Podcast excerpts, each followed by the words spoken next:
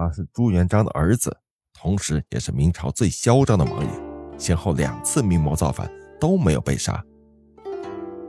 明太祖朱元璋称帝后，就一直思考着如何让朱家的江山永固。为此，他重新推出了分封制。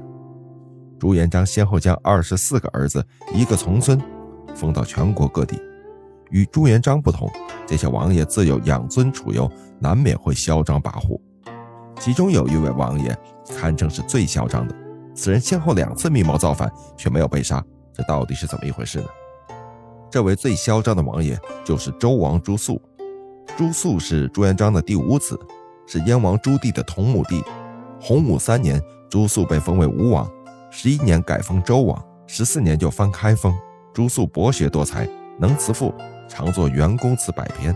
此外，他还对植物学十分用心，编写《救荒本草》一书。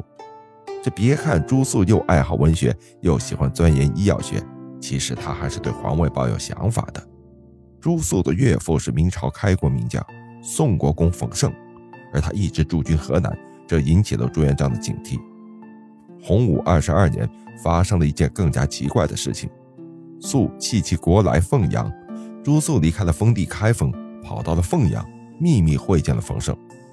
朱元璋闻讯后勃然大怒。将袭之云南，寻旨使居京师，世子有顿里藩事。直到两年后，朱元璋才放朱肃返回自己的封地。朱元璋死后，皇太孙朱允炆继位，推行削藩的政策，引起了诸多叔叔的不满，其中就包括朱肃。按照史书的记载，肃一时有异谋，长史王翰数谏不纳，降狂去。就在朱肃密谋起兵造反时。他却被人出卖了。更令人意想不到的是，告密者竟然是朱肃的儿子，汝南王朱友勋是朱肃的次子。他向朝廷揭发自己的父亲。肃次子汝南王友勋告变，建文帝当即派李景龙率军北边，途经开封时，兵围周王府，活捉了朱肃。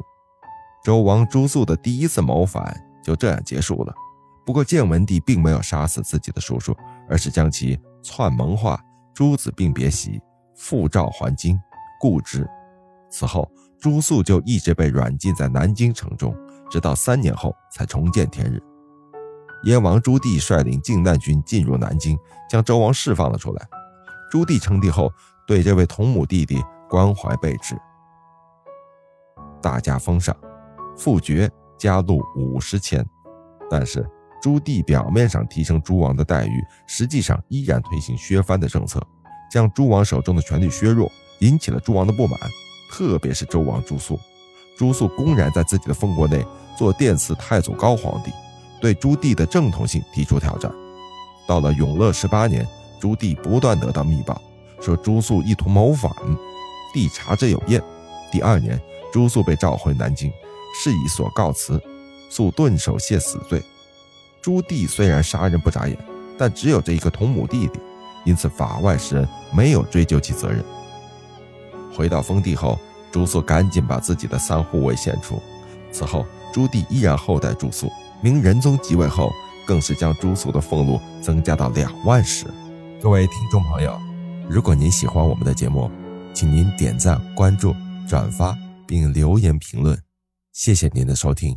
本节播讲完毕。